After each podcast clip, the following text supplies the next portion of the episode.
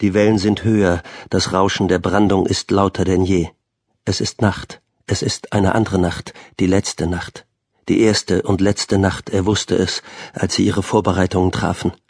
Ich bin nicht dabei, ich bin nicht hier, bald bin ich woanders, der hier bin ich nicht. Ich werde bald wieder ich selbst sein. Wenn es das war, was er wollte, wenn es überhaupt noch möglich war, wieder er selbst zu werden. Genau das ist es, was er in diesem Moment will. Nur das will er. Es gibt keine Spannung wie diese. Es gibt keine wie diese. Bitte sehr, zeig sie mir, bitte, falls doch. Das Blut, das durch den Kopf rast, sein Blut, nichts wie das hier. Die Horizontlinie blitzt auf über Afrika. Die Sonne ist unterwegs, sie wird die Morgendämmerung mit sich über das Meer ziehen.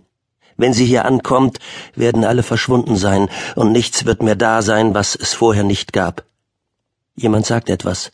Es ist ein Fluch wie ein Ausatmen, einatmen, aus und ein, etwas über Sex, hinein und hinaus. Die Flüche in diesem Land handeln nur von Sex, hinaus und hinein und hinaus und hinein, handeln von Genitalien, von Gott und der Madonna und Genitalien, wahnsinnige Bilder. Wie jetzt, wie hier. Ein brüllender Zusammenschnitt von Bildern und Ereignissen, der Strand und die Wellen und der Himmel und die Männer, die warten, die zitternde Spannung, wie die Felsen im Wasser, zittern die Spannung, die im Wind zittert, wie der Tod, der wartet, der mit Brandung gleitet, der auf der Brandung surft, der niemals stürzt, der niemals Fehler macht. Wie die Männer, die auf das Geräusch warten, das ihnen mit der Brandung entgegenfluten soll. Jetzt hören sie das Motorengeräusch, alle gleichzeitig, die Silhouetten um ihn herum erstarren, erstarren innerhalb einer halben Sekunde, als würde die Zeit stehen bleiben, als gäbe es kein Vorher oder Nachher.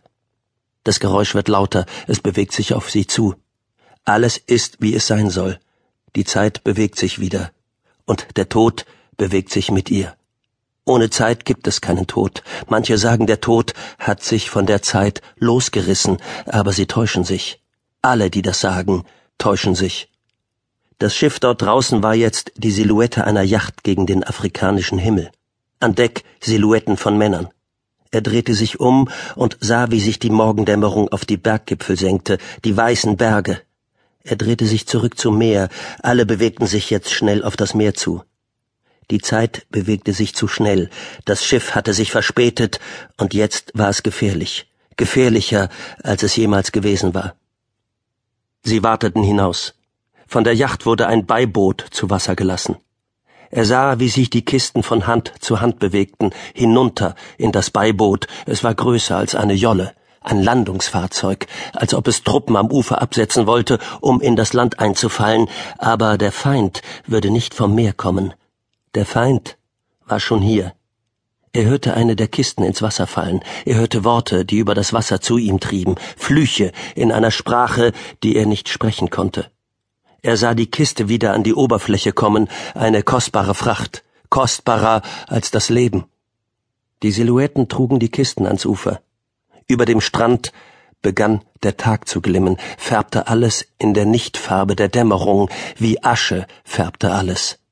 Die Yacht nahm Kurs auf das offene Meer. Jetzt. Hier. Hände heben. Deckel von Kisten.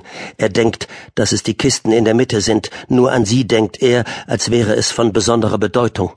Er sieht etwas über einer Kiste aufblitzen. Niemand sagt etwas.